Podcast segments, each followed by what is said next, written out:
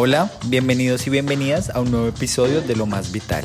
Somos Santiago Pinzón y Paula Espinosa de Instante Cronopio y te traemos conversaciones y entrevistas para inspirarte a vivir tu propia aventura. Te invitamos a que nos sigas en tu plataforma favorita, YouTube, Spotify o iTunes. Si quieres descubrir las tres áreas que debes alinear para alcanzar la mejor vida posible, descarga nuestra guía gratuita Manual de Sueños en el link de nuestro Instagram Instante Cronopio o en www.instantecronopio.com. En este episodio hablamos con Tracy Arango y Lina María Pinzón, creadoras de Las Ordenautas. Hola, bienvenidas y bienvenidos a un nuevo episodio. Nuestras invitadas de hoy son Tracy Arango y Lina María Pinzón, creadoras de Las Ordenautas. Como primeras consultoras con Mari en Colombia, ayudan a las personas a aumentar su bienestar y felicidad por medio del orden. Bienvenidas Ordenautas a lo más vital. Gracias, hola. Hola, muchas gracias por la invitación. Felices de estar acá. Muchas gracias por haberla aceptado. Bueno, para quienes nunca lo hayan escuchado antes, cuéntenos de qué se trata el proyecto de las ordenautas. Bueno, yo soy Tracy, esta voz es Tracy. Eh, las ordenautas somos dos consultoras con Mari certificadas y multipotenciales, para hablar en sus mismos eh, términos, que nos unimos para promover, enseñar y divulgar eh, este método de orden diseñado por la japonesa y ahora figura pop Maricondo eh, nos enfocamos en romper paradigmas sobre el orden y la organización de espacios para ayudarle a las personas a navegar el caos con creatividad, como para normalizar todo este tema de orden o caos, y las dos cosas de hecho confluyen en sí mismas. Y últimamente también nos hemos dedicado a romper paradigmas del método con Mari, que de hecho creo que lo hablaremos más adelante. Sí, no, y, como complementa eso, como dijo Tracy, nosotras creemos que el caos es parte de la vida.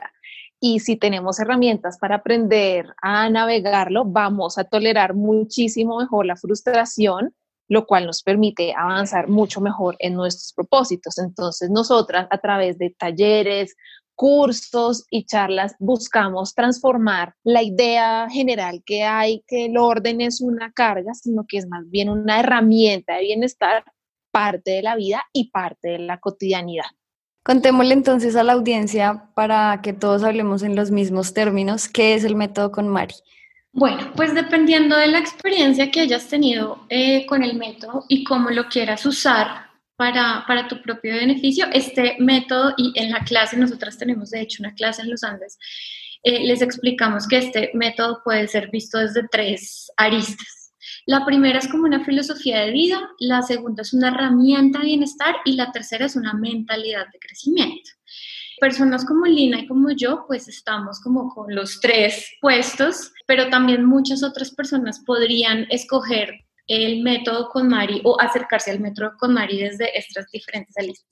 Como filosofía, adquieres una serie de comportamientos, creencias y valores que permiten eh, llevar una vida intencional rodeado de solo las cosas que te dan felicidad. Como herramienta, eh, te permite primero crear un sistema de orden según tu estilo de vida y luego restaurar ese orden cuando las cosas se comienzan a desordenar. Y como mentalidad, lo que te permite es tener una estructura para pasar por un proceso de autoconocimiento y de decisión mucho más coherente con tu estilo de vida y con la vida que quieres llevar. Sí, no, y, y, sumado a eso, para nosotras y en general para Conmari, el orden es una excusa para aprender más sobre nosotros mismos y aumentar nuestro bienestar porque nosotros primero definimos qué significa felicidad para cada uno, porque creemos que es un concepto profundamente individual y subjetivo, y a partir de ahí lo practicamos con la organización de nuestra casa. Entonces aprendemos a sentir cómo, cómo es la sensación de esa emoción en nuestro cuerpo y nos conectamos con esa voz interior que a veces uno se olvida que es la intuición. Entonces aprendemos a elegir qué nos da felicidad, qué nos da alegría, qué nos representa y lo practicamos como se siente en el cuerpo. Entonces, más allá de la parte técnica, que todo el mundo es dichoso viendo cómo Mari dobla las camisetas y se quedan de pie y cómo coge un cajón así todo caótico y lo deja perfecto. Más allá de eso, es entender eh, cómo podemos trabajar en nuestro interior,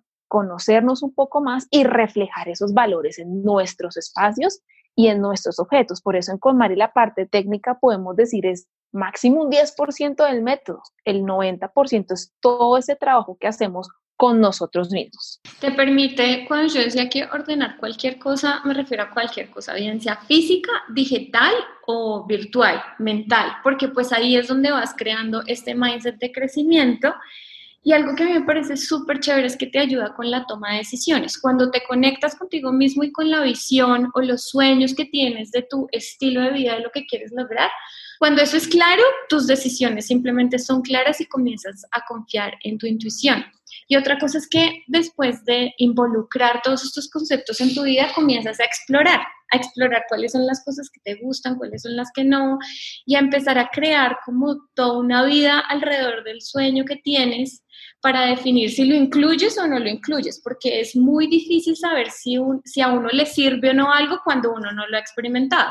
Muy chévere. Bueno, y ustedes que se certificaron con Maricondo en persona, cuéntenos cómo es ella.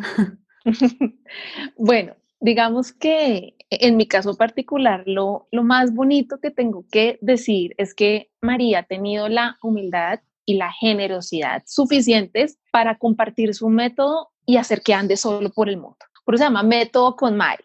Ya no es como el método de Maricondo, que pues mucha gente conoce más a Maricondo que con Mari, pero pues es como esta generosidad de ella también para compartir su propósito máximo que es ordenar el mundo poder ser parte del programa de consultoras, viéndola ella pues con su conocimiento ahí en su máxima expresión, que ya hay consultoras también parte de la comunidad dictando los seminarios, es, es, muy chévere como esa generosidad y de hecho a Marila hace sentir súper orgullosa su programa de, de consultoras porque ella nunca se imaginó que más personas quisieran aprender su método para ayudar a otras a ordenar.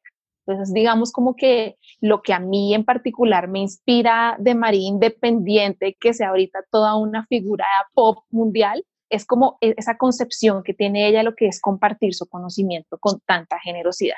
Parece salida del típico eh, manga de colegio de la niña que tiene capul y es súper tímida, pero tiene una sonrisa de oreja a oreja, o sea, de verdad sí es como ver eso. Y sin embargo, hay una, un aura alrededor de ella que me dice, wow, o sea, esto es lo que significa saber qué te hace y no te hace feliz en la vida y tener tus objetivos claros, porque en últimas eso es lo que, lo que ella promueve, organízate para entenderte a ti y entender qué tienes y ya lo demás te será dado. Entonces eso es muy chévere. Y hay otra cosa y es que con todo este boom de con Mari hay unos nuevos verbos que se han adoptado en el lingo, eh, por ejemplo en Estados Unidos o en inglés, es condoing, que es pues, el acto de poner orden a tus cosas con el método con Mari, o cuando ya has acabado, el verbo ahí es con married. Entonces, listo, ya, acabé de ordenarlo, pero es atrás. Eh, desde las ordenautas tenemos incluso un adjetivo que hemos estado utilizando que es con Mariano o con Mariana, es como eso está muy con Mariano, qué actitud tan con Mariana. Y bueno, nuestros estudiantes ya incluso lo, adoptaron. Yo empecé hace poco a utilizar el verbo para dentro de mi programa en el que cada una de las etapas es con Marisa tu casa, con Marisa esto, con Marisa tu vida, pues que es el mismo como con Mari, pero en español. Y Lina tiene una frase casi que trademark últimamente y es como, eso no me spark joy. Es como el concepto. No, mira, eso no me es Park Joy o eso que pasó no es Park Joy. Entonces, pues claro, es como también involucrar esto que es chévere y ha sido relajado para nosotros y también tratando de comunicar todo lo que sentimos con pura, pura alegría y pura joya.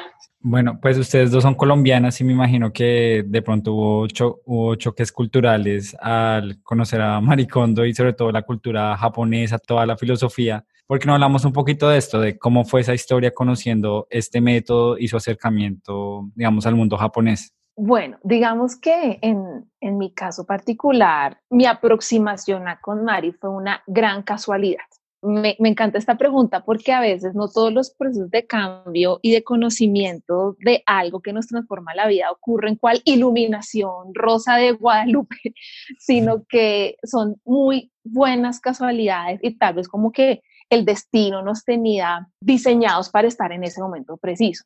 Yo no me aproximé desde Japón, no me, no me aproximé desde ahí. ¿Por qué? Porque de hecho Marí lo que hizo fue, Tracy es más experta en esto, como coger parte de su cultura japonesa y aprendizajes que ella tuvo a lo largo de su vida y lo occidentalizó entre comillas. ¿Cómo llegué yo a con Mari? Una amiga que vive en Estados Unidos me recomendó La magia del orden, que es el primer libro de, de Mari. Yo fui, lo compré aquí en una librería en Bogotá y lo leí en una tarde. Yo dije, ¿qué es esto tan divino? Me encantó, me conecté, muchas de las historias que cuenta Mari en su libro me sentí súper identificada, como por ejemplo una que siempre la repito y es que ella justo antes de tener algún examen al otro día en la universidad, lo que hacía era ponerse a ordenar el escritorio. Y a las 2 de la mañana, completamente agotada, ahí se ponía a estudiar. Esa fui yo en la universidad. Entonces dije, oiga, algo está pasando y, qué chévere que, que esta mujer me traiga una explicación a, eso que yo creía que era raro. Lina se pone a ordenar el escritorio como loca antes de, de estudiar para un parcial, pero no, tenía un sentido y es por un poquito el, el, desorden que yo tenía en mi vida. Cuéntanos qué estaba pasando en tu vida en ese momento. Trabajando, realmente, o sea, yo, estaba dedicada a, a trabajar, yo eh, soy abogada litigante en, en, derecho civil, personas y familia, y pues yo, yo no te puedo decir que no, que es que mi vida estaba triste, en caos y eso, yo no te puedo decir eso, ¿sí? Lo que te digo es que llegó el libro, me encantó, ¿sí? Y dije, ve, me gusta este tema. Empecé a explorar muchísimo más. Y luego encontré que había un segundo libro que es La felicidad después del orden. Esta vez lo leí en inglés porque quería tener una aproximación como más fiel a la traducción en inglés. Sí, lo que pasa es que lo vi en español y la verdad no me gustó mucho la, la traducción, entonces dije lo pedí en inglés por Amazon lo leí y dije, ¿qué es esto tan hermoso? Me encantó, me empecé a obsesionar, me empecé a apasionar. ¿Por qué? Porque es que a mí me gustan las cosas prácticas más que teóricas. Y en Conmari yo vi una herramienta que dije trae transformaciones y cambios en las personas de manera fácil, simple y rápida. Y pues como cuando repartieron la paciencia en el más allá, yo no hice la fila, yo tiendo a ser muy impaciente, entonces dije, esta herramienta está bacanísima exploré más, encontré el programa de consultoras y dije, yo me tengo que certificar en esto. Yo me tengo que certificar, sentía como un llamado, sentía una intuición, una vocecita diciendo, Melina, coja para allá. Hice todo y pues me certifiqué, obviamente también apliqué el método en mi vida, tal vez en ese momento lo hice como más desconectada un poco de mí misma, por decirlo así. Necesito aplicarlo, chan, me gustó, no me gustó, descarté, hice las montañas de ropa, en fin, pero ya con todo este proceso que he tenido, que ya casi va a cumplir tres años, digo, ya estoy entendiendo por qué lo hice y ya estoy entendiendo cuál fue el propósito y sigue siendo el propósito de haberme certificado como consultora con Mari y haber conocido este método. Mi aproximación al método con Mari sí fue en un acto de desespero. Entonces, ¿qué estaba pasando mi vida, en mi vida en ese momento? Yo en ese momento ya iba a cumplir 10 años, haber salido de la universidad, era consultora en creatividad e innovación en una de las consultoras más grandes en Colombia, tenía muchos proyectos internacionales, llevaba un año viajando, a final de ese año sumé los días en los que había estado en mi casa y sumé dos meses. Estaba profesionalmente donde quería estar, había comprado mi casa, casa carrubeca, mejor dicho, lo que a uno la sociedad le dice que tiene que hacer y en donde tiene que estar y que eso es éxito y que eso es fenomenal. Y yo no me sentía mal, pero tenía siempre esta incomodidad cuando me ponía a hablar conmigo misma, que no era casi nunca y era como que yo no había alcanzado realmente nada que a mí me llenara de satisfacción. Entonces yo decía, bueno, tengo el súper trabajo, el que soñamos cuando estamos en la universidad, pero ¿por qué soy tan desagradecida? ¿O por qué me meto en estas conversaciones? ¿O tantas situaciones que hay en el mundo y a mí realmente no me pasa nada? Y yo siento que ese es un lugar muy oscuro, que de hecho es una zona de confort, en el decir que uno de pronto no se merece otras cosas que no necesariamente son éxito y dinero y no atreverse a comenzar a explorar exactamente pues cuál es esa incomodidad. Entonces, ese era el momento en el que yo estaba en mi vida y yo muchas veces lo describo que yo me sentía dentro de una caja, muy bonita la caja, tratando como de expandirme, tratando de salir, no sabía para dónde, no sabía cómo, no sabía qué.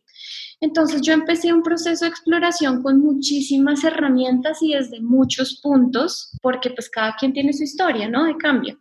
Empecé empezando a alimentarme de manera consciente y saludable porque también era un problema que tantos años de estrés y ese tipo de vida súper enfocada en el trabajo, pues era un problema que yo ya tenía.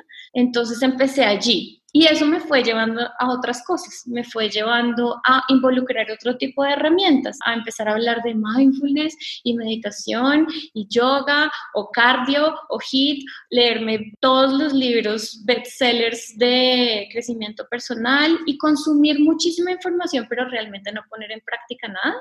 Y también con un montón de tiros al aire, ¿cierto? Entonces yo decía, no, definitivamente la meditación me va a traer lo que, la iluminación pero pues no tenía hábitos de, consistencia, de persistencia, de disciplina y al mismo tiempo como yo no lo veía atado a nada, pues me parecía fácil también dejar de hacerlo y entraba y salía de eso eh, durante mucho tiempo. Era como una dieta mental en la que uno entra y sale, entra y sale de ese tipo de dieta porque sabe que es beneficioso para uno, pero uno todavía no le ha encontrado como la conexión al proceso. Y en estas llega el boom en 2016 de libros de crecimiento personal. Yo lo leo y ahí dice, si organizas tu casa, organizarás tu vida. Y yo, pues de una. O sea, en últimas yo no tengo mucho. Yo desde chiquita viajé, entonces siempre viví con poco, me las arreglé con poco. En Italia estuve dos años con una sola maleta de 20 kilos, entonces pues para mí era fácil, entonces yo dije, no, pues si tengo que organizar los tres kilos que tengo y con eso voy a organizar mi vida, o sea, ya. Y seis meses después estaba hecha todavía un quilombo. ¿Por qué? Porque efectivamente organizando la casa organizamos las ideas de la vida que queremos tener. No organizamos la vida porque para eso necesitamos compromiso y acción y constante disciplina. Entonces lo que a mí me pasó, mi experiencia personal con KonMari es cuando empecé a organizar la casa y pues esto es en últimas lo que decimos desde las ordenautas y desde también nuestra experiencia personal, es que cuando uno empieza a organizar la casa hay un proceso mágico y es que uno empieza a conocerse, ¿Por qué? Porque todos los objetos que hay en la casa son decisiones que uno ha tomado dependiendo de dónde ha estado en ese momento, en ese contexto, con esas emociones y reflejan una parte de quiénes somos, que nos gusta o que no, en qué momento estábamos allí o no, qué queríamos aprender o no, qué estábamos esperando o no de la experiencia con esos objetos. Por un lado puede ser totalmente mundano porque pues es una relación con los objetos, pero es real todo lo que yo soy, desde la ropa que utilizo, lo que yo consumo por la mañana en un desayuno, hasta los muñequitos que tengo en la funda de, la almohada cuando me voy a dormir, pues hacen parte de quién soy yo. Y nosotros nunca nos sentamos a preguntarnos quiénes somos antes de empezar un proceso de cambio. Yo creo que ahí es donde está la parte más importante, hacer un inventario de quiénes somos, qué queremos, cuáles son nuestros sueños, cuáles siguen siendo válidos para la persona que somos hoy y en qué momento estamos esperando cumplir eso. Y eso fue lo que fue con Mari para mí. En un momento en donde yo sentía que tenía muchas herramientas y muchas ganas y muchas ideas, pero no era algo realmente que estuviera cohesionado. Yo no tenía un punto de partida claro y pues para serles sinceros tenía un montón de herramientas, pero nunca me había sentado a pensar yo qué quería y por qué era que yo tenía esa incomodidad. Cuando yo empecé el proceso de Mari, mi objetivo final era yo necesito tiempo porque yo ahorita tengo tiempo, pero solo trabajo o hago otro tipo de cosas, pero yo tengo tiempo para hacer lo que me gusta. Y cuando hice con Mari, cuando teníamos que organizar los hobbies y yo no tenía ni siquiera un dado refundido, me dije, pues yo no tengo hobbies, porque así ha sido mi vida los últimos años. Entonces, ¿cuáles serán mis hobbies?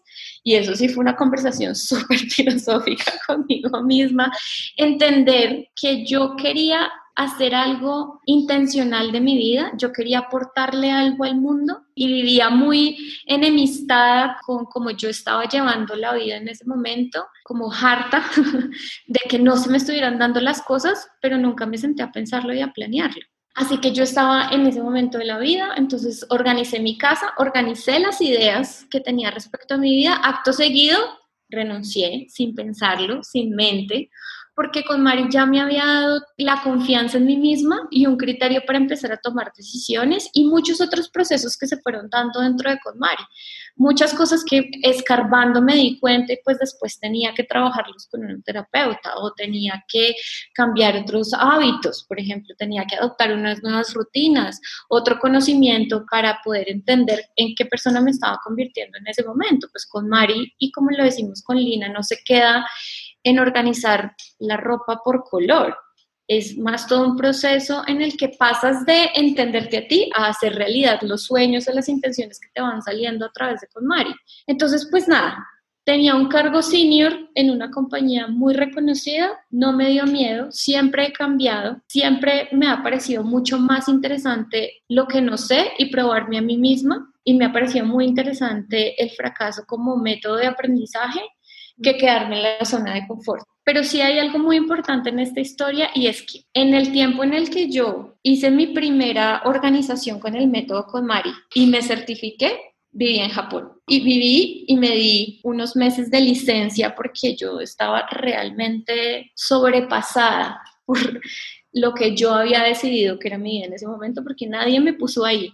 La gente me invitó y yo dije que sí o yo también me autoinvité a muchas situaciones en mi vida y necesitaba un momento en el cual decir como, espere, espere, ya sé que hay un montón de herramientas de bienestar, ya sé que necesito seguir mis sueños, eh, ya me conozco a mí pero como en el proceso creativo uno tiene que dejar marinando las ideas después de la exploración para pasar a la acción, yo me di unos meses para marinar esas ideas acerca de cómo yo quería que mi estilo de vida fuera. Porque más allá de sueños y de yo quién quiero ser, era yo cómo quiero vivir, yo qué quiero hacer en las mañanas, qué me quiero poner, yo qué quiero consumir, yo qué amigos quiero tener, yo qué trabajo quiero tener. Y al ir a Japón estuve involucrada en unas actividades de autoconocimiento y exploración y estuve expuesta a la filosofía shintoísta y a otras cosas y ahí fue que yo hice clic. Yo dije, no, definitivamente mi camino pues no es ser zen, pero pues mi camino tampoco es estar tan abstraída de mí misma y del mundo.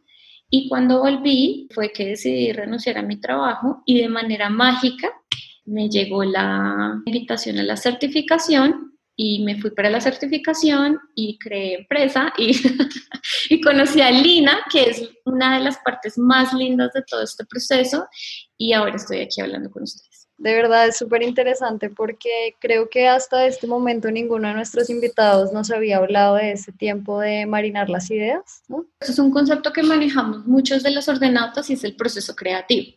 El proceso creativo tiene cinco etapas. Tienes una idea, ¿cierto? Entras a exploración, Luego pasas a sobreexploración, que es cuando te saturas y estás bloqueado y te sientes bloqueado. Y uno generalmente, uno sabe qué quiere, lo que pasa es que ha hecho tanta sobreexploración que está bloqueado en la vida, ¿sí? Cuando uno está bloqueado, lo que le recomiendan dentro del proceso creativo es, viejo, póngase a hacer otra vaina y deje como que, deje asentar todo ese conocimiento, que su cerebro haga las conexiones, marine las ideas y por eso es que se dice que uno tiene las mejores ideas en la ducha, porque como uno no está enfocado en eso, hay otras cosas que el back del cerebro está haciendo, pero que igual sigue trabajando. Entonces, cuando uno le da un tiempo y se pone a explorar otras cosas y deja pues que la vida pase y que le llegue el siguiente paso, el cuarto paso, que es la iluminación, uno dice, ah, listo, ya sé por dónde quiero coger la vuelta. Y pues eso también pasa en la vida de uno, básicamente, y sobre todo porque uno la está diseñando, ¿no? Uno está definiendo qué insumos tiene hoy, cuál es esa idea que quiere y uno empieza a hacer prototipos. Y de hecho en mi Instagram yo tengo un post de Bob Geoff y él habla mucho pues de realización personal y tiene una frase espectacular que dice, todos seremos siempre rough prototypes. Los primeros prototipos son de, de hecho una aproximación súper brusca a lo que puede ser el prototipo final, pero es la primera materialización de una idea. Si nosotros empezamos a tener ese acercamiento hacia quienes somos nosotros, que ni siquiera somos un producto, estamos lejos de ser un producto terminado o la versión beta o la versión alfa. De hecho, todo el tiempo somos rough prototypes es mucho más fácil que nos permitamos experimentar y que el fracaso sea más llevadero y sea visto como un avance y como no un retroceso, porque en últimas uno siempre como humano está cambiando, está evolucionando y yo creo que eso es lo bonito del autoconocimiento y la autoaceptación. Bueno, digamos que las dos ya nos dieron un poquito de spoiler sobre la siguiente pregunta que les queríamos hacer, pero mm, cuéntenos qué las impulsa al final a certificarse a cada una y cómo fue el proceso. Bueno, en mi caso puedo decir que no fue como tan mindful como el de Tracy, yo que fue más aterrizado. Como les conté, yo me encontré con los libros, los leí, me encantó, vi la certificación, dije, tengo que hacerlo. ¿Cómo es el proceso para certificarse? Entonces hay que haber leído los libros, haber aplicado el método en la vida de uno, luego mandar la solicitud para poder ser parte del seminario, luego ir al seminario de Marí, yo fui al de Nueva York, en ese entonces lo dictó Nozomi, una de sus discípulas, por decirlo así, que fue cliente de ella y después decidió certificarse con Marí en Japón. Luego uno del seminario en su país o donde iba aplica el método, o sea, tiene que hacer horas de práctica con clientes, después hacer un examen, después hacer una entrevista y ahí sí te certificas. O sea, es un proceso súper riguroso porque a veces los tiempos no necesariamente dependen de uno, sino de los clientes. Y de hecho, cuando yo volví a Colombia después del seminario y empecé a trabajar con los clientes, fue que yo realmente entendí por qué estaba yo en este proceso. Al comienzo fue como muy aterrizado, muy voy a hacerlo, a lograrlo, lo conseguí, lo logré, listo, pero mis clientes fueron los que a mí me dieron esas herramientas para yo entender por qué estaba ahí. A veces uno comprende cosas a partir de las conversaciones con otros. A mí me encanta escuchar historias, a mí me encanta escuchar las experiencias de vida de la gente, a mí me encanta ayudarles a resolver más que ser un problema, ¿sí? Yo, como ya les dije, también soy abogada y algo que yo he descubierto que es hermosísimo en mi profesión y al, y al derecho que yo me dedico, que combino con el tema de con Mari, es que tal vez escuchando uno a los demás desde el ser y no tanto desde el hacer, entiende uno cosas sobre uno mismo. Y yo dije, listo, mis clientes increíbles, maravillosos, mis clientes de práctica, de verdad que en este momento puedo decir que, que son de los mejores amigos que tengo en la vida y entendí que cada uno lleva su proceso de manera independiente y que no somos nadie para juzgar las decisiones de los demás, que más bien procuremos entender, ayudar a diseñar como estrategias de vida que les funcionen a las personas y que a través del orden podemos mejorar su calidad de vida. Entonces, cuando yo aterricé ya el método aplicándolo en otros, fue que dije, este es uno de mis propósitos. Y empecé a conectar todos los puntos de mi vida, de mis saberes, porque a veces uno actúa como modo robot, modo inconsciente. Pero cuando ya en la práctica uno empieza a desarrollar ciertas habilidades o encuentra cosas que uno no sabía que tenía, es que ya conecta los puntos, como diría Steve Jobs. Y completando un poco, como dice Michelle Obama, la historia de uno es valiosísima más que los títulos, más que las certificaciones, más que ser un número, más que una estadística. Es que de mi historia y de mi vida me llevan a esto. ¿Por qué tomo estas decisiones? Más que un título, más que un cuadro colgado en una pared, es que de mí me hace estar donde estoy hoy y ya pues dedicada a con Mari en estos años he empezado a encontrar esas conexiones que de verdad que a, veces me abrumo un poco porque me salen ideas, ideas, ideas y digo, no, no tengo que enfocarme y mirar una sola cosa porque con Mari lo que ha hecho es como abrirme la mente y entender que puedo ir más allá y puedo seguir aprendiendo siempre y que el límite está solo en nuestra cabeza porque uno siempre puede explorar y encontrar cosas nuevas, siempre. Hay infinitas posibilidades y eso es lo que a mí me ha ayudado a conectarme mucho más con, con Mari y con mis proyectos de vida. En mi caso, yo me certifiqué porque yo no entendía bien en qué me estaba metiendo. O sea, el proceso de certificación, como lo contó Lina, uno de los hitos del proceso de certificación es ir a un seminario. Y yo lo que vi fue solamente que uno iba a ir a un seminario. No sabía que había un antes y un después. Yo, ¿por qué quería ir a ese seminario? Porque yo había ya consumido toda la información que estaba disponible, los libros, la serie, los blogs, todo eso. Y yo lo que pensé es que en el seminario va a tener mucho más insight, porque iba a ser ella, porque iba a ser más profundo, porque yo de ahí finalmente iba a salir transformada. Y lo que es en realidad el seminario es uno de los 12 pasos para convertirse en una consultora con Mari. Hasta ese momento yo no había pensado en convertirme en consultora con Mari. Cuando yo decidí ir al seminario, llevaba 15 días desempleada por opción por decisión propia. Todavía no tenía idea qué iba a hacer. De hecho, yo renuncié en noviembre y yo dije, bueno, me voy a dar diciembre y en enero miro qué hago, como todo. Pero en diciembre me llegó la posibilidad de estar en un seminario, entonces fue una decisión que yo tomé sin estar totalmente segura y es lo que yo invito a todas las personas, que cuando se les presente una opción de algo que les gusta, no lo piensen porque uno no sabe nunca dónde lo va a llevar. Y si bien hay muchas posibilidades, las oportunidades siempre son únicas. Y uno tiene que estar presente y estar atento y entender que si quiere y que no quiere. Entonces, cuando yo pagué el seminario, me llegó la lista de cosas que tenía que hacer y ahí entendí. Entonces, antes de, habían que hacer unas cosas, yo las hice porque si no, no iba a poder ir. Luego fui y cuando fui me dijeron que tenía que hacer otra serie de cosas para seguir el proceso yo dije, listo, no importa, perfecto, igual que como al principio, ¿qué tan grave puede ser?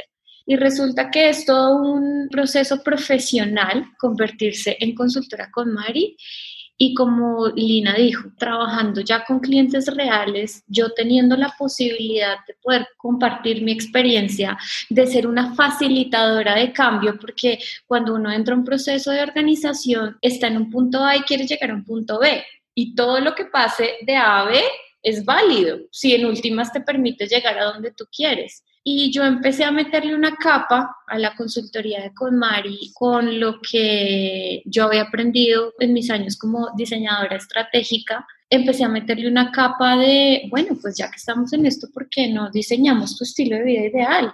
Con técnicas de pensamiento, diseño, de lean, de agile, y la gente me fue copiando y yo ahí me fui dando cuenta que los títulos o que los caminos en últimas son los que tú te pones en tu cabeza. Entonces yo no quería ser organizadora profesional, nunca me lo había planteado, pero definitivamente sí quiero ser una persona que te ayude a desenredar el nudo que tienes para que tú puedas tener la vida que sueñas. Si eso significa ser una consultora del método Maricondo, perfecto pero entonces yo le metí todo lo que tiene que ver con el diseño de estilo de vida ideal para que a partir de allí la gente pueda cumplir sus sueños y sus objetivos. Y en últimas, eso fue lo que me llevó a la parte final de la certificación, porque la certificación son 12 pasos y lo mínimo que puede durar una certificación es 6 meses. Entonces, de pasito en pasito me di cuenta y de pasito en pasito también fue diseñando mi trabajo, mi negocio soñado, al tiempo que estaba diseñando mi vida soñada, y es que lo uno no puede competir con lo otro. De hecho, uno no debería diseñar su vida para que se acople a su profesión, sino al revés. Y eso fue un proceso de experimentación bravísimo que yo empecé hace un par de años y conectar con gente que quiere también hacer lo mismo fue lo que me permitió empezar este camino. Quiero saber qué representa el orden en la vida de cada una. Y en el caso de Lina, pues tengo curiosidad porque yo también soy abogado de tu misma universidad. Entonces quería saber si tú en este momento conectas de alguna manera el método con Marí con el derecho o son como ámbitos muy separados. Ok, mira, entonces en cuanto a la primera pregunta, eh, el orden en mi vida para mí representa foco y tranquilidad. Con toda esta crisis que estamos viviendo Decía Alejandro Gaviria, exministro de Salud, rector de los Andes, que el orden da tranquilidad. Y yo así lo creo. De hecho, cuando tengo épocas en las que me desordeno un poco, porque sí, o sea, ser consultora con Mari no es ser obsesiva por el orden, si siento como que me falta algún piso como firme para decir, oiga, sí, sí, voy bien por acá o bien por acá, o mejor le doy prioridad a esto, no le doy prioridad, ¿sí? Entonces podría decir que eso, foco y tranquilidad. Ahora, en cuanto a lo que dices de la relación entre el derecho y el orden y con Mari, mira, en el derecho al que yo me dedico trabajo tantos temas en los que pudo no haberse dado un proceso o un problema si la persona tal vez hubiera tenido un poco más de orden en sus asuntos de vida, económicos, familiares y demás. Entonces ahí yo encuentro una conexión muy profunda porque, digamos, en, mi trabajo como, como consultora en, en, derecho, yo le he dado un poco la vuelta al tema y es como, bueno, venga para acá cliente, miremos qué es lo que pasa, qué lo llevó a usted a esta situación, qué podemos ordenar, qué podemos trabajar, qué no podemos trabajar y cómo podemos sacarlo adelante. Entonces es una aproximación muy distinta al, al abogado tradicional, como que ve uno el problema, el litigio y ya. No, no, no, venga, lo miramos desde una concepción del bienestar. Es lo que he venido trabajando últimamente y es como esas conexiones entre derecho, orden y bienestar qué podemos sacar adelante de ahí y cómo podemos un poco cambiar la aproximación que tenemos los abogados que nos dedicamos al litigio y a la consultoría en derecho en personas naturales, no saco de aquí las lógicas corporativas y cómo podemos ayudar en parte a traer tranquilidad y bienestar a las personas. El orden para mí representa la forma en la que yo pude unir cosas que me gustan con cosas que sé hacer y poder tener un propósito profesional sobre todo. De alguna manera entendí que la parte caótica que puede tener la creatividad también podía funcionar y también podía vivir dentro de la estructura, porque el orden lo que le da a uno es una estructura. Ojo, orden y organizar son dos cosas totalmente diferentes. Orden es un sistema que uno le pone a las cosas, como los números. El 1 es el primero y el 3 viene después del 2 y el 2 viene antes del 3. Y si a ti se te desorganiza la vaina, la puedes volver a poner en orden porque ya tienes un sistema. Organizar es una acción que haces todos los días. Entonces tú, si se te desordenan las cosas, las vuelves a poner en orden a organizar, les vuelves a dar el sentido que les diste en un principio, cuando creaste el sistema de organizar de ordenar, perdón. Y yo creo que esa es un poquito la confusión. El orden entonces te da estructura y organizar es un hábito que tienes que adquirir para que las dos cosas funcionen y no se te despelote la vaina. Y para mí el orden simplemente fue una estructura que yo le di a mi vida. Es de hecho como yo resuelvo las cosas. La veo clarísima en el proceso creativo y sobre todo ahorita pues que estoy utilizando todo esto para diseñar estilos de vida y donde uno puede ser todo lo creativo y todo lo caótico y todo lo que uno quiere hacer a través del proceso de exploración. En el design thinking hay como unas, unos pasos que uno tiene que seguir para resolver de manera creativa los problemas. Uno primero empatiza con los dolientes o con la situación, después define y después idea, como que ahí estás a la mitad del proceso de pensamiento-diseño. A través del orden lo podemos hacer, pero con nosotros mismos y con nuestra vida. Yo no sé si esto es una palabra, pero autoempatizar.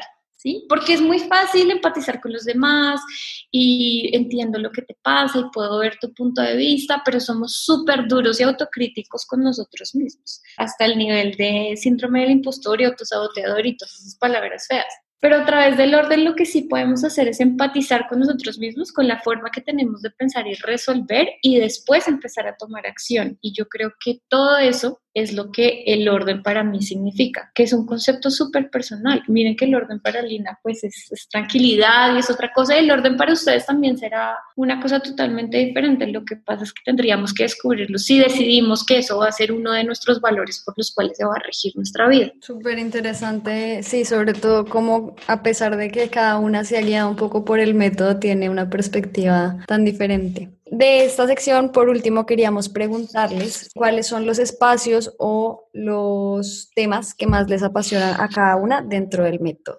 Digamos que en KonMari hay que aclarar que ordenamos no por lugar, sino por categorías. No decimos, vamos a ordenar la sala, vamos a ordenar el comedor. No, vamos a ordenar por categorías y seguimos un orden. Digamos que esto es importante que haya claridad para quienes nos escuchan. Entonces, eh, nosotros ordenamos primero la ropa, luego los libros, luego los papeles o documentos, luego sigue la categoría miscelánea o komono en japonés, que es todo lo que no quepa dentro de las tres primeras. Y por último, dejamos los objetos sentimentales, ¿sí?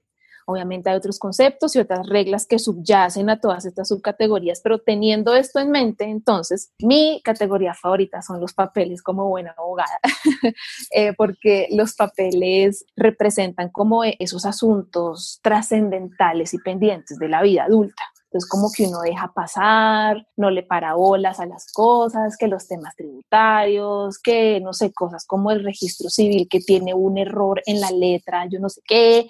Es, ese tipo de, de cosas representan los papeles. Obviamente hablo de, de ejemplos sencillos, pero claramente hay situaciones con los papeles que generan mucho estrés en las personas. Por eso pues, es una categoría con mala fama, porque todo el mundo, uy, dice, uy, tengo que ordenar esta cantidad de papeles tan horrible que tengo. Pues claro, es que se acumulan muy fácil, los acumulamos muy fácil. Entonces empezar a entender, ok, ¿qué contienen esos papeles? ¿Qué acciones nos llevaron a, a consolidar las acciones que están contenidas en esos papeles y cómo podemos entrar a resolver paso a paso ese caos al que llegamos con nuestros papeles. Así como está el papel que es la factura de la leche que compré ayer en la panadería, está el papel que es como el requerimiento de la DIAN que nunca resolví y me tiene metida en un problema ni el berraco, ¿sí? Y a eso nosotros le hacemos el quite. No, eso que lo resuelva el contador. No, eso que lo resuelva el abogado. Pues cuando ya estamos metidos en el IES es que decimos, miércoles, yo por qué no le paré bolas a esto antes. ¿Sí? Entonces, por eso me fascinan los papeles, me encantan, son como una fijación que tengo y más que la ropa, más que como que también son categorías bellísimas, esta es mi favorita por siempre y para siempre. Alguna vez dije que si me pagaran por ordenar papeles sería la mujer más feliz del mundo y miren lo que implica. Así fue. bueno, para mí, dentro de las categorías con Mari, mi preferida es la última, que es objetos sentimentales, por muchas cosas. Primero, es la culminación del método, entonces uno ya empieza a ver un montón de cosas que uno ha estado cocinando, que ha estado pensando, ver las personas ya como se están proyectando para el futuro y no se están quedando en el pasado. En objetos sentimentales lo que nosotros organizamos pues es la memoria. Y a mí me encanta porque nosotros casi nunca estamos en tiempo presente, ¿no? Estamos muy conectados con el pasado, con lo que no fue o lo que pudo haber sido o con el futuro, como qué voy a hacer. Pero no estamos aquí y ahora tratando de entenderlo. De hecho, hay un concepto budista súper bonito de esto y es que el camino hacia la iluminación, como ellos lo plantean, que es la felicidad, aunque no es un objetivo, es un camino. Y la felicidad para todos también es diferente, como el concepto que tenemos del orden. Entonces ellos dicen, para poder disfrutar de las cosas de la vida, tenemos que estar presentes para poder eh, darnos cuenta que nos están pasando en el momento en el que nos está pasando y tener la valentía de aceptarlo de esa manera y tener la presencia pues para, para hacerlo. La presencia es uno de los conceptos que manejamos en el proceso de KonMari. Pero al mismo tiempo tenemos que ser conscientes de que las cosas se acaban y que eso que estás viviendo se va a acabar eventualmente. Y ahí empiezas a ejercer el desapego, porque si estás muy apegado a lo que te está pasando y se te va, vas a sufrir. O vas a estar pensando en que no se te vaya y no lo vas a poder disfrutar en el momento en el que se te presenta. Y ahí también entramos con conciencia y desapego, que es algo que también manejamos dentro del proceso con Mari. Y cuando las personas aprenden esto y llegan a objetos sentimentales es perfecto, porque si bien están en la capacidad de reconocer quién fueron, están más enfocados en quién quieren ser o todo el proceso, cómo les ha afectado en ese momento o los ha impactado. Y esto para mí es, es priceless realmente. Las historias son súper locas. Y a mí me encanta que me cuenten esas cosas, ahí se sale mi parte chismosa y de verdad a veces terminamos es hablando de, del objeto en sí, de lo invaluable que puede llegar a ser un objeto en temas de recuerdo y lo que representa en la vida de uno. Y al final de mi programa yo tengo una sesión especial en donde lo que definimos es organizar la casa con los objetos sentimentales. Y yo digo muchísimo eso. El espacio es muy valioso y si me ponen a mí a decorar mi casa con unos objetos comprados en cierto lugar solo porque me parecieron trendy o fancy o lo que sea, versus mis objetos sentimentales que hacen parte de mí, mi historia y me recuerdan cosas, pues yo siempre preferiría organizarlos con mis objetos sentimentales. De hecho, yo en mi sala tengo un casco de moto, pero pues es mi casa, ¿cierto? Y es mi historia y es de lo que me quiero rodear y es lo que me produce felicidad y es lo primero que quiero ver cuando entro a mi casa.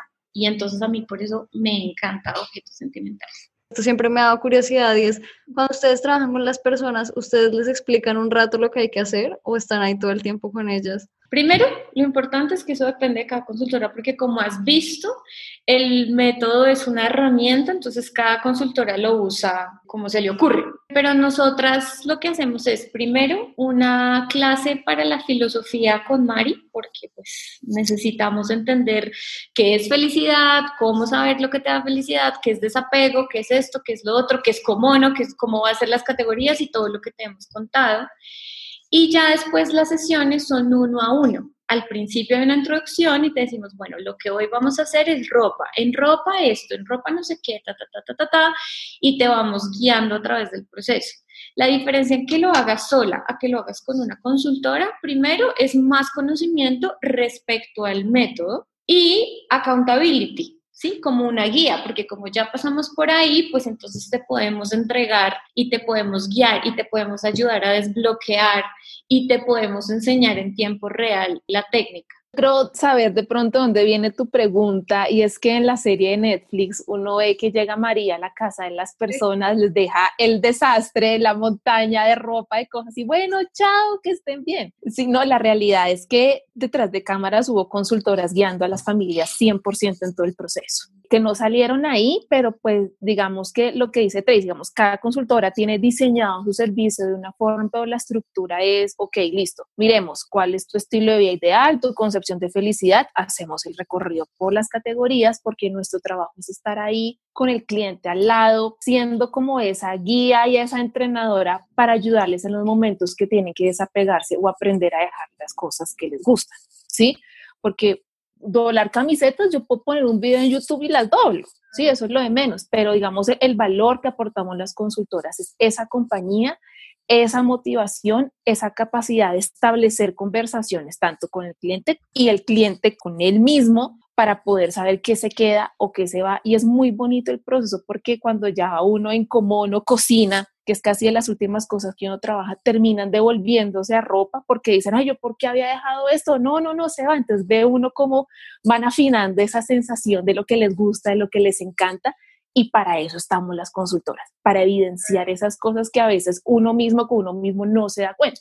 Bueno, chicas, entonces vamos a entrar en una parte del episodio que nosotros le llamamos las preguntas FIRE, y les vamos a hacer varias preguntas en este caso para que ayudemos a la gente a desmitificar mucho de lo que se dice sobre el orden. Entonces les vamos a hacer como unas preguntas y ustedes nos dicen sí, no, por qué, como así más, más concreto. Bueno, la primera pregunta es si el método con María es lo mismo que el minimalismo. No, no es lo mismo. Digamos que se puede decir que es parte de las tendencias que hay, pero en el método con Mari jamás recomendamos tener cierta cantidad de objetos.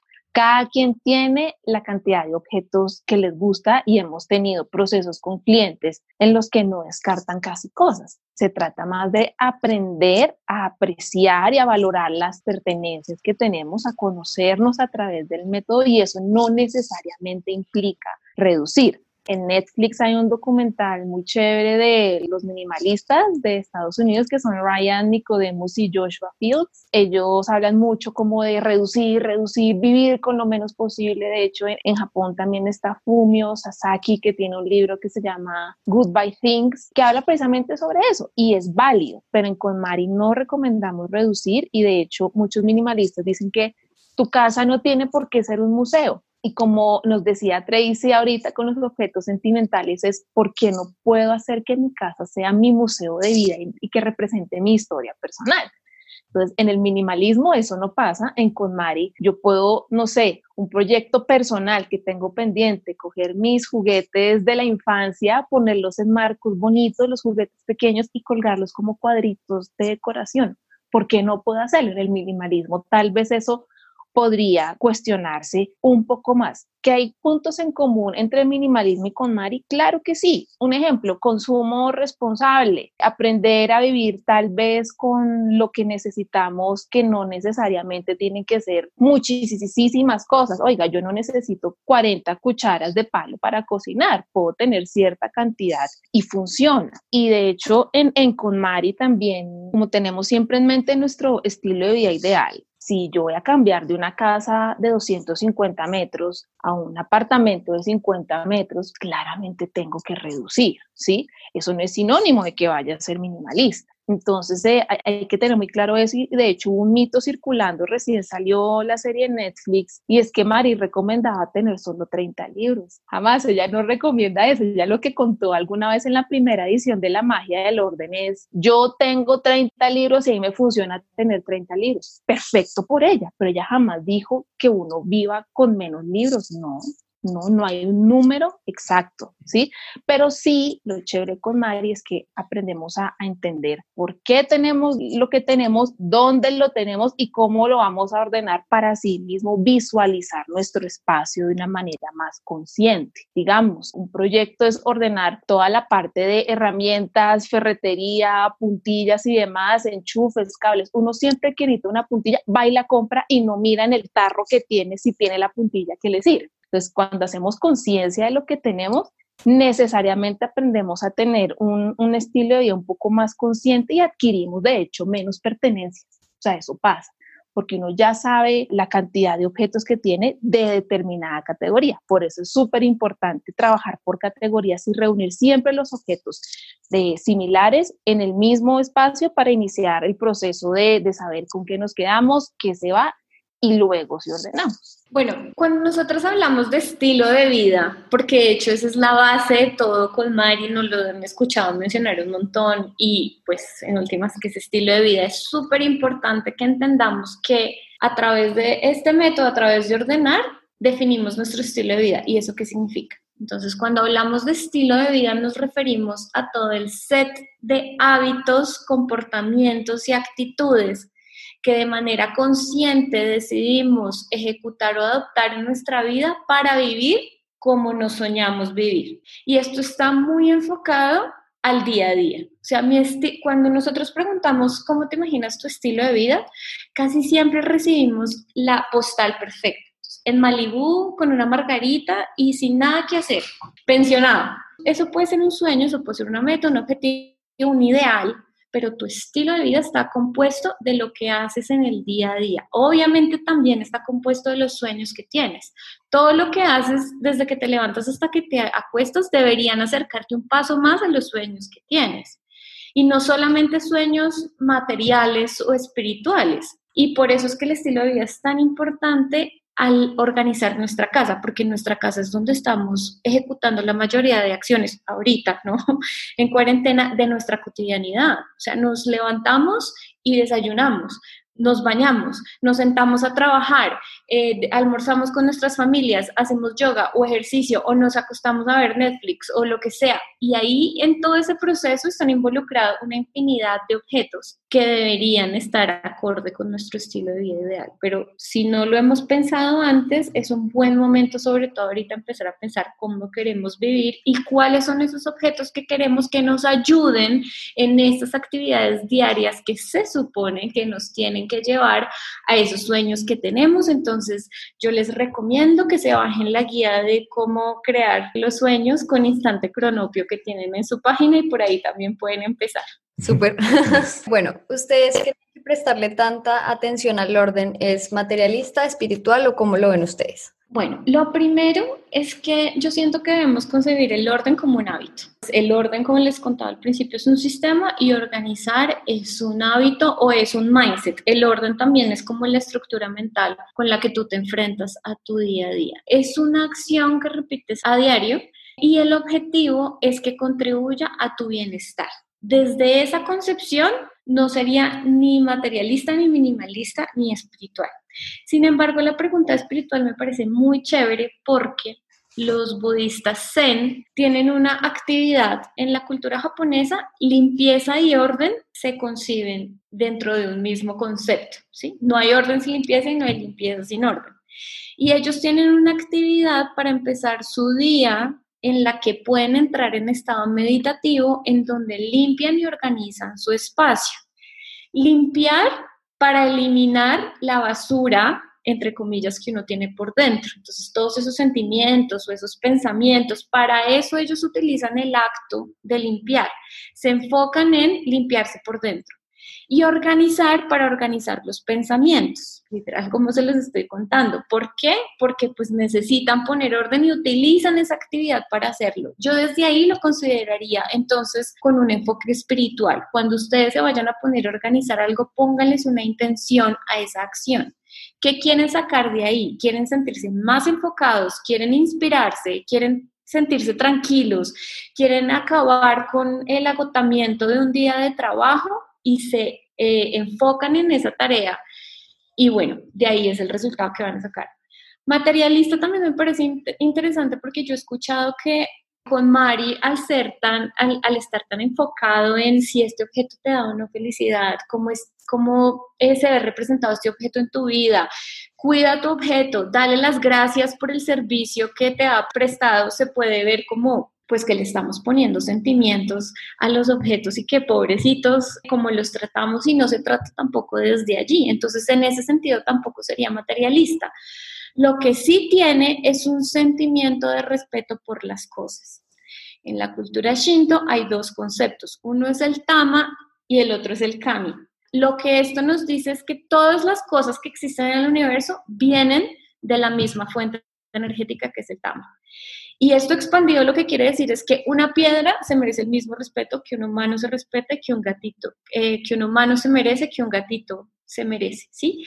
En ese orden de ideas, si yo vivo en constante armonía con mi ambiente de cuidado y de respeto, asimismo se me van a volver las cosas a mí. Y a mí esto me parece un concepto divino del Shinto y de la cultura japonesa. Y por eso es que ella, viniendo de allá, nos dice, respetemos y cuidemos las cosas. Si ya no nos sirven, si las tenemos guardadas o están embolatadas, ¿para qué las tenemos? Sácalas de allí. Y también es un acto de respeto con el espacio que en últimas te está nutriendo el espíritu. Ustedes hablaron anteriormente de la importancia de conectar con la chispa de felicidad y que, digamos, esa intuición era la base de todo. ¿Cómo se hace para conectar con esa chispa?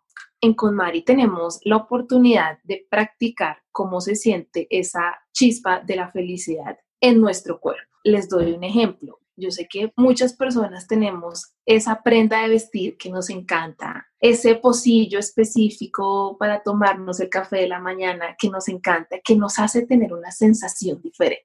Eso es conectarse con esa chispa. Entonces, cualquier objeto que ustedes tengan en su casa, la idea es que ustedes sientan esa misma sensación, valga la redundancia, como con ese vestido favorito, con esa camiseta favorita. Y es increíble, pero cuando a uno le gusta algo en la vida, un tema que está explorando hasta una persona, uno siente como cómo las fibras de su cuerpo se mueven en pro de esa cosa. Al aplicar con Mari, como vamos avanzando a lo largo de las categorías, vamos practicando. Entonces no es el enfoque, tengo que ponerme a botar un poco de cosas, sino que puedo dejar que me encanta y me hace sentir bien. Y eso es parte de tener una vida placentera, una vida con emociones positivas, que esto ya es un poco psicología positiva, es algo que tratamos en el curso de, que dictamos en la Universidad de los Andes, pero es eso.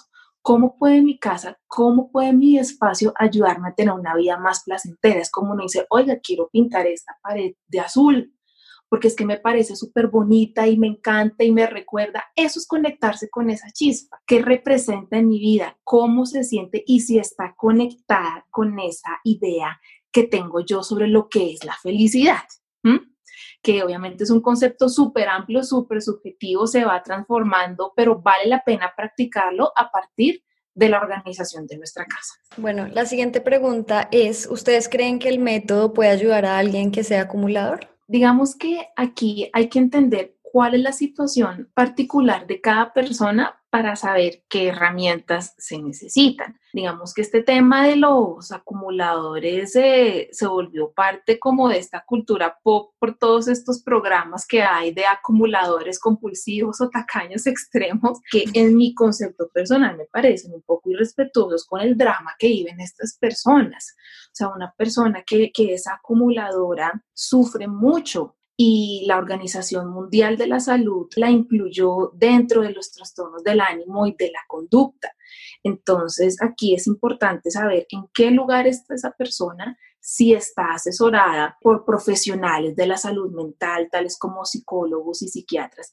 Y si el método con Mari puede funcionar como una herramienta o como una estrategia para ayudar a trabajar en eso, buenísimo, ¿sí? Pero es también saber un poco como nuestras limitaciones como consultoras. Si hay una consultora que es psicóloga y psiquiatra y trabaja en este tipo de trastornos y el método con Mari le funciona con sus pacientes para resolverlo, maravilloso, pero son casos que hay que abordarlos con muchísimo cuidado, con pinzas, porque lo que les digo, detrás de una persona que es acumuladora hay mucha angustia, hay ansiedad, puede haber depresión, que claramente esto lo manejan de muchísima mejor manera profesionales dedicados a la salud y el cuidado de la salud mental. Yo quiero saber el método si se puede aplicar a otras áreas más allá de la organización de objetos de tu casa, por ejemplo, en temas personales, tus relaciones. Sí, totalmente. Cuando uno ya descubre qué es lo que a uno le da felicidad, uno ya puede aplicar ese criterio en todas las decisiones adultas posible y de hecho yo no veo por qué no. Porque si estamos tratando de vivir una vida más intencional, con propósito, cuidándonos a nosotros, cuidándonos a los demás, pues ese criterio, por lo menos desde mi punto de vista, es perfecto, sobre todo porque nos permite amistarnos con las decisiones que tomamos y estar súper confiados. Hasta el momento uno toma decisiones y uno dice, ay, pero ¿será que sí fue la correcta? Recta, pero qué tal yo hubiera entonces hubiera dicho que no, o se arrepiente, pero cuando uno lo hace desde la intuición, desde el corazón, desde el propósito, uno sabe que es así o por lo menos tiene la entereza de asumir las consecuencias. El método, entonces, una vez tú ya has definido cómo quieres vivir la vida y qué es lo que te da felicidad o no, y has aprendido, porque algo que es súper importante es que aquí aprendemos a conectarnos con nuestra intuición que es de hecho lo único certero que tenemos porque la intuición es binaria, ¿no? Es sí o no, es me acerco o me alejo, es me gustó o no me gustó, confío o no confío. Cuando esa intuición se convierte en emoción y la emoción se convierte en pensamiento, es que uno le empieza el second guessing, que es como, no debería ir a esa fiesta, pero es que va a estar Pepito y entonces voy a quedar mal y entonces sí debería ir o lo que sea, incluso pasando por encima de nuestra intuición.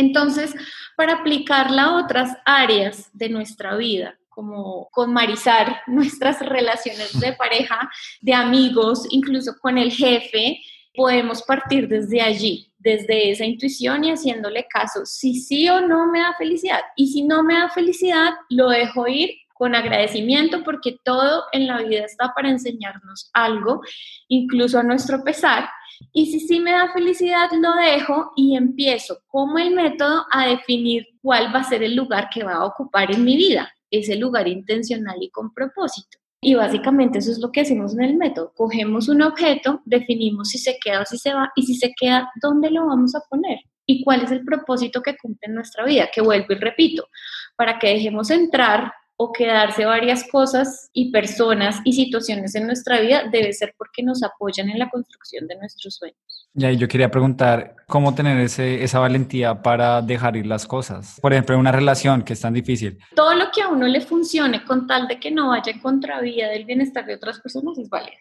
Me parece súper chévere eso de cómo encontrar la valentía para dejar ir. Mi opinión personal es primero conociéndonos. ¿Cuáles son esos drivers? ¿Cuáles son esos triggers? ¿Qué cosas nos funcionan a nosotros para poder apalancarnos y tomar una decisión y qué cosas no nos funcionan tanto? ¿sí? Si no nos conocemos, si no sabemos cómo reaccionamos, si no tenemos asertividad emocional y si no sabemos por qué lo estamos haciendo, independientemente del resultado, pues nos va a quedar muy difícil poder tomar una decisión.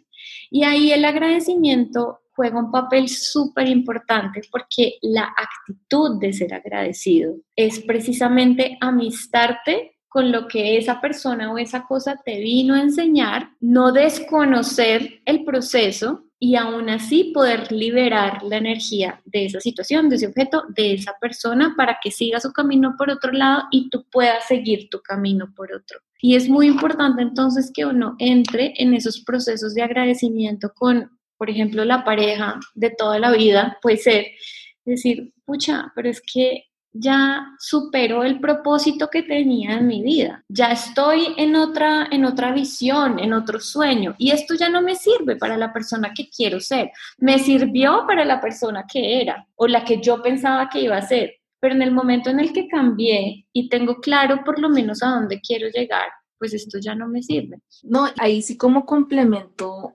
más allá de dejar ir en KonMari el enfoque es aprender a identificar con qué nos queremos quedar y si llegamos a tener alguna duda, conservemos las cosas con confianza y aplica para todo. No dejarlos como, como en esa zona gris del veremos, sino como listo, me lo quedé, me pegué a esa decisión y vamos a ver qué pasa.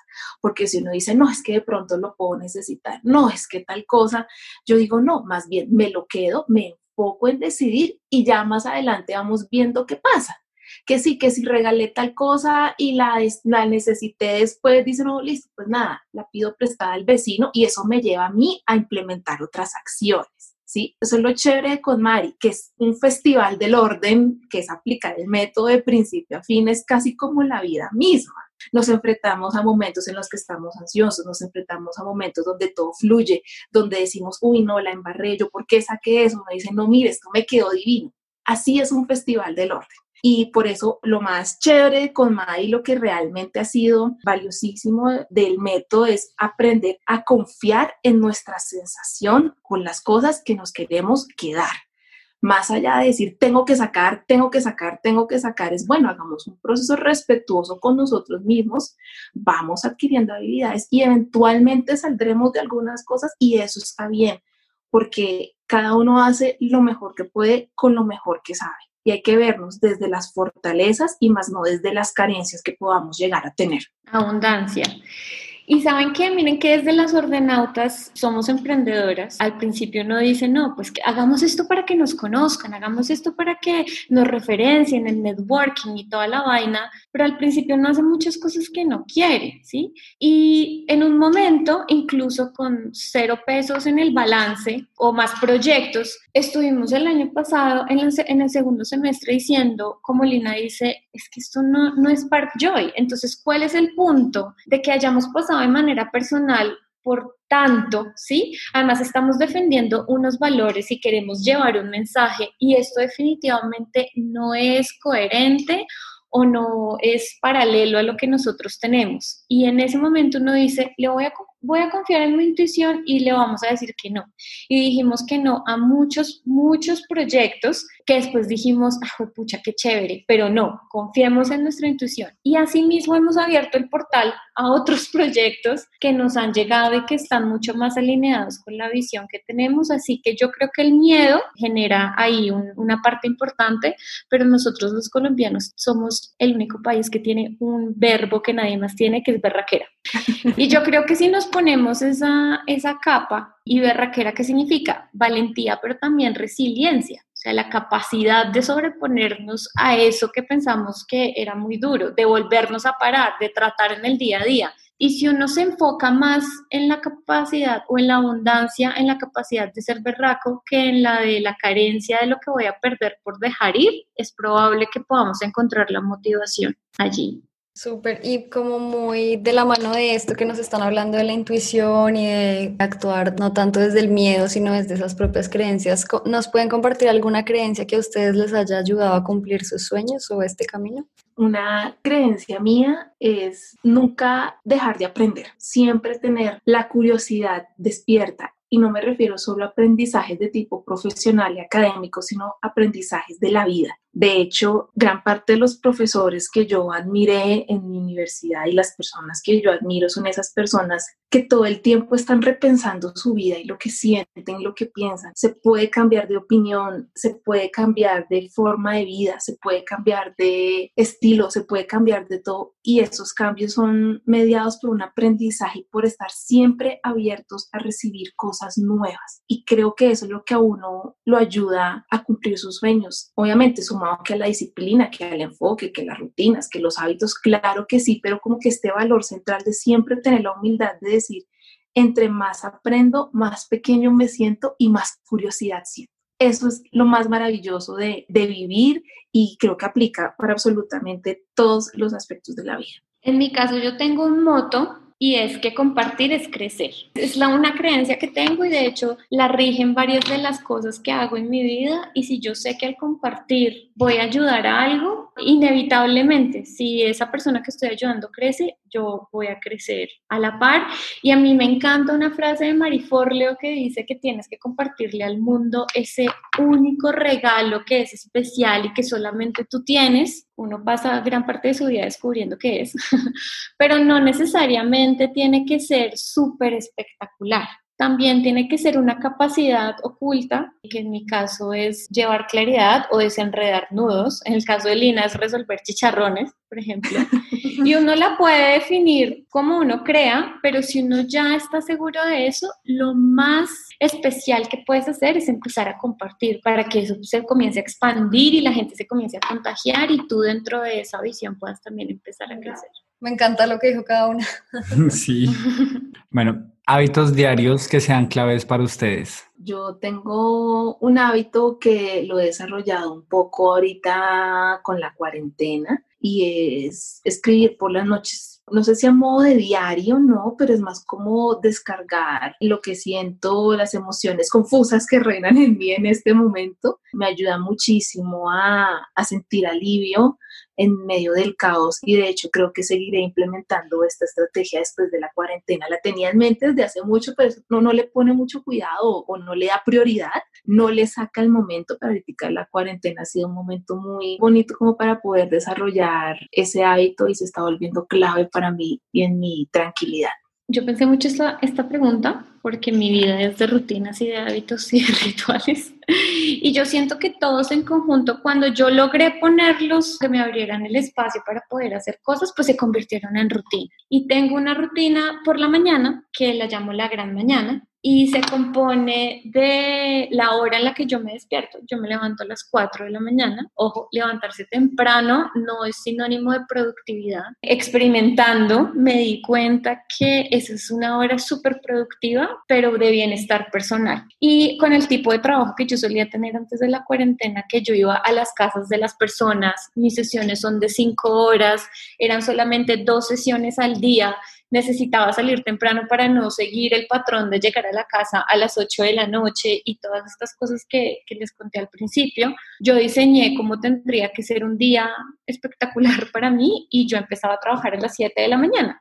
Así que antes de las 7 tenía que hacer un montón de cosas y haciendo cálculos me tenía que levantar a las 4. Y eso es totalmente personal. Ahora, no me voy a dormir a las 12 de la noche, me voy a dormir a las 8, pero eso es algo que me funciona a mí para poder llevar el estilo de vida que quiero llevar. Entonces yo me levanto, apenas me levanto, hago eh, mi sesión de meditación, luego hago una sesión de yoga, luego tengo una sesión de fisio, porque me tengo que cuidar la espalda, y luego tengo algo que se llaman las páginas matutinas, en donde vomito todos mis pensamientos que se estuvieron marinando durante la noche y así me siento libre durante el día. Luego tengo un desayuno especial que me llena de energía para mi mañana, defino cuáles van a ser los objetivos durante el día y a las 7 ya me estoy sentando a trabajar trabajo ocho horas, no más. Yo creo que otro hábito súper importante que es un poco invisible es no pasar por encima de uno mismo. Si me llama alguien y necesitamos tener una reunión después de mis ocho horas de trabajo, yo digo no. O sea, hasta cuando tenga agenda o en otro momento que le pueda abrir, pero pues no voy a, a transar las horas que ya definí o como yo quiero vivir los días y ya luego tengo una rutina por la noche eh, de cuidado personal, familiar, en donde sí o sí llamo a mis papás y bueno, todas esas cosas que pueden ser consideradas como habituales, leo y me acuesto temprano para tener pues mis buenas horas de sueño para el siguiente día. Bueno, la siguiente pregunta es, ¿qué consejo le darían a una persona que no esté feliz con su vida, que sienta que los objetos lo consumen o la consumen y quisiera cambiar?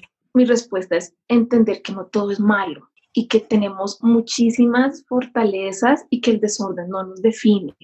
O sea, aquí no se trata tanto de que, ay, estás preocupado, estás desordenado, el método con Mari es tu solución. No, yo lo que les digo es, mire, ¿qué fortalezas tiene? No todo es malo en su vida. Pensémonos en positivo. Y si el método con Mari puede ser una herramienta que le ayude de pronto a salir de ese caos o como decimos en las ordenautas, aprender a navegarlo, bienvenido sea. pero siempre pensarse más allá de eso. Yo no soy Lina, una persona desordenada, o Juan es una persona desordenada.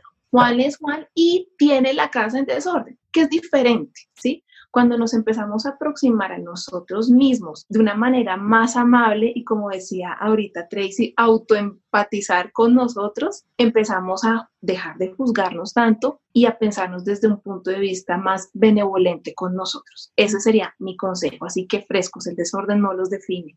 Para una persona que no está feliz, yo le diría, bueno, que empiece a preguntarse cosas en general. Las grandes soluciones empezaron por grandes preguntas o como decía Einstein, si me dieran un minuto para resolver algún problema del mundo, utilizaría 55 segundos entendiendo el problema y 5 segundos con la solución. Y el método KonMari es una solución, es una herramienta y cualquier otra actividad que nosotros definamos emprender es una solución, una herramienta, pero si no entendemos bien el problema, siempre va a estar cojo. Así que entender por qué no estamos felices, cómo llegamos hasta ahí, sin cuestionar, de pronto con la capa del observador, como abstraernos de nuestra propia vida y empezar a entender por qué llegamos ahí sin juzgar, sin cuestionar, solamente con hechos y circunstancias para tratar de entender qué es exactamente lo que nos, no nos tiene felices. Porque cuando entramos en un sentimiento de malestar, todo es charro, todo es harto, a uno no lo para nadie, a uno ese hueco no lo saca nada, es como no, necesitamos hacer un inventario y entender qué sí está funcionando y qué no está funcionando y dónde viene el malestar. Que se siente que sus objetos lo consumen, ahí es empezar a entender cuál es la proyección que tenemos hacia los objetos. En mi caso personal, yo no consumo objetos en general porque yo crecí en una casa donde había muchas cosas. Entonces yo lo único que me imaginaba cuando tuviera mi espacio personal era simplemente no tener nada ni siquiera una base de la cama, solamente el colchón. Y mi proceso fue al revés. Mi proceso fue amistarme con las cosas y entender que igual hacen parte de nuestra vida humana, que estén por allí desde donde uno las quiera ver. Y siento que eso es muy importante entender qué es lo que estamos proyectando en nuestra vida al empezar a consumir y no solo cosas, sino pues información, alimentos, relaciones, qué es lo que estamos buscando en eso que estamos consumiendo para saber si la acción de consumir si nos va a traer esa respuesta o la podemos buscar en otro lado. Y para los que quieran cambiar, yo sí, sin pena y sin asco, les digo que apliquen el método con Mari con las ordenautas, porque realmente desde donde nosotros lo vemos, pues lo enseñamos desde nuestra experiencia, somos unas super believers del método, lo hemos adaptado al contexto, también le hemos metido toda la parte filosófica japonesa porque creemos que desde ahí las personas también se pueden conectar. Eh, no somos perfectas, entonces no juzgamos, pero de todas las herramientas que hemos probado hasta ahorita, pues ha sido la que más nos ha funcionado pues por eso decidimos emprender en las ordenanzas. Claro, y están muy calificadas para enseñarlo. bueno, ya desde el corazón, ¿cómo cree cada una que estos temas pueden mejorar el mundo?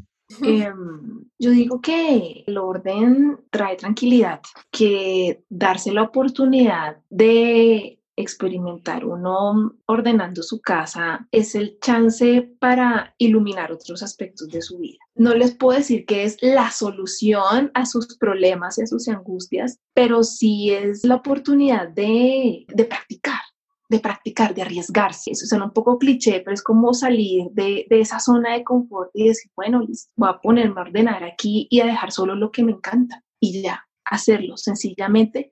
Y eso se empieza a reflejar en otros aspectos de la vida necesariamente. A veces hay procesos hermosísimos que hemos tenido con clientes, eh, unos clientes míos después de aplicar con Mari me dijeron, Lina, esto era lo que necesitábamos para despedirnos de nuestra primera casa y conseguir una casa nueva que represente las personas que somos hoy y en lo que nos estamos convirtiendo. Esos clientes pensando así, que fue una pareja, para mí ya es aportar algo bueno al mundo, ¿sí? Porque son personas que están trabajando en su bienestar, en su felicidad y que van a sí mismas a reflejarlo en todo su entorno. Obviamente cada uno tiene su proceso profundamente individual, pero no somos seres humanos tan desconectados como pensamos, sino que tenemos una conexión que va más allá y yo creo que todo esto que estamos viviendo con la pandemia nos ha regresado a nuestra humanidad ya que no somos tan diferentes como creemos, sino que cuando apelamos a nuestra humanidad, a nuestro trabajo interior, el mundo así lo va a sentir y empiezan a darse grandes cambios y transformaciones. Yo creo que contribuye al mundo en la medida en que cuando somos conscientes de nosotros mismos podemos empezar a ser conscientes con nuestro entorno. Y ahí entonces sí podemos empezar a empatizar y a pensar cómo realmente podemos contribuir desde nuestra zona. Y yo creo que cuando eso ya se vuelve colectivo, cuando se vuelve dentro de tu grupo de amigos que te ven organizando cosas y después ya pasa a que tengas unos clientes y después ya la comunidad y después una ciudad, un país y uno comienza a escalarlo, pues se vuelve el mundo pero desde la conciencia, desde la propiocepción, para mí sí es un tema de consumo, como lo decía antes, no solamente de cosas, sino en general, incluso de consumo de emociones negativas. Cuando nos concientizamos respecto a qué necesitamos en cualquier estado de la materia que se nos presente o en cualquier plano físico o metafísico, la percepción de consumo cambia y asimismo podemos contribuir con nuestro entorno. Si son cosas y cambiamos nuestros hábitos de consumo, pues ya sabemos cuántas cosas no pueden verse impactadas de manera positiva, pero también cuando lo hacemos con información, cuando lo hacemos con relaciones, cuando lo hacemos con emociones y cambiamos nuestra, perspectiva de consumo, si somos unas personas felices, los demás se van a irradiar, se van a contagiar. Si somos un sol, los demás también se van a calentar con nuestros rayos. Y yo siento que ese contagio, esa expansión de conciencia es lo que puede aportar a un mundo más feliz. Bueno, chicas, muchísimas gracias. Gracias por su tiempo. De verdad fue un gusto tenerlas. Sentimos que cada pedacito de esta conversación pudo haber sido un podcast entero. Y bueno, para quienes no las conocían, las pueden encontrar en Instagram como arroba las ordenautas. Vayan a seguirlas, anímense y muchas gracias. Ustedes, los que se quedaron hasta el final del podcast, muchísimas gracias. Y sí, por favor, escríbanos sus opiniones y tratemos de contribuir esparciendo ideas que pueden hacer un mundo y unas personas en su interior mucho mejor. No olviden dejarnos sus comentarios y pueden encontrarnos en nuestro Instagram como arroba instantecronopio.